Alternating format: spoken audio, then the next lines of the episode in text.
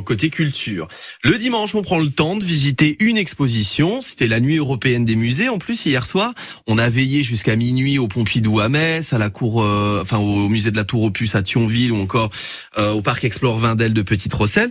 Aujourd'hui et même quand vous voulez dans la semaine, vous pouvez découvrir un artiste bien de chez nous. Il est de Yutz un peintre sculpteur, il s'appelle Yves Blin et il est très, tellement connu que Sarrebourg lui consacre une grosse exposition. Le mieux c'est de lui demander directement ce qu'il fait. Avec vous, Ilan Malkar. Bonjour Yves Blin. Bonjour.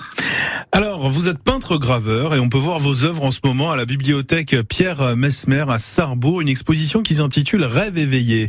Alors, il s'agit d'œuvres qui incitent au rêve et à l'imaginaire positif. Est-ce que vous pouvez développer un petit peu ce que vous avez voulu mettre dans ces œuvres-là? Oui, ben c'est mon monde, c'est un monde optimiste, gai, très très coloré, qui est fait donc d'images réelles mais qui sont dans des situations qui le sont rarement ou pas du tout. Alors, image réelle dans des situations qui le sont rarement ou pas du tout. Qu'est-ce que ça signifie? Est-ce que vous pouvez prendre un exemple peut-être? Euh, Oui, par exemple, euh, un coquillage, une coquille Saint-Jacques dans le ciel, avec euh, des pèlerins qui cheminent à, pied, à cheval et à dos d'âne à l'intérieur de la coquille, et en dessous un paysage très réaliste avec un couple qui lui aussi est bien réel et qui regarde. Je crois que c'est un exemple typique de mon monde, de ce que je représente. Est-ce qu'il y a des artistes qui vous influencent, euh, dont vous diriez que euh, voilà le style peut vous influencer?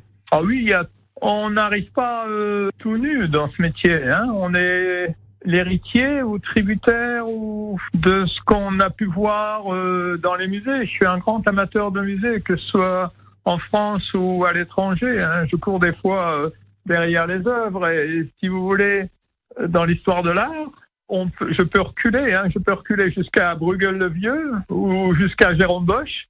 Et puis, bien entendu, plus près, plus près de nous, euh, Dali et Magritte. Est-ce que vous pouvez, Yves Blin, nous raconter un petit peu votre histoire? Où est-ce que vous êtes né? Comment est-ce que vous vous êtes mis à l'art Je suis né dans les Vosges, à une petite ville qui s'appelle Rambervillers, il y a bien longtemps. il y a bien longtemps. Des fois, je me dis que je me rappelle plus quand. Des fois, je me dis que j'ai oublié. J'ai fait des études classiques au lycée Ernest Bichat Lunéville avec du latin et du grec. Donc, je suis quelqu'un euh, pétri de classicisme.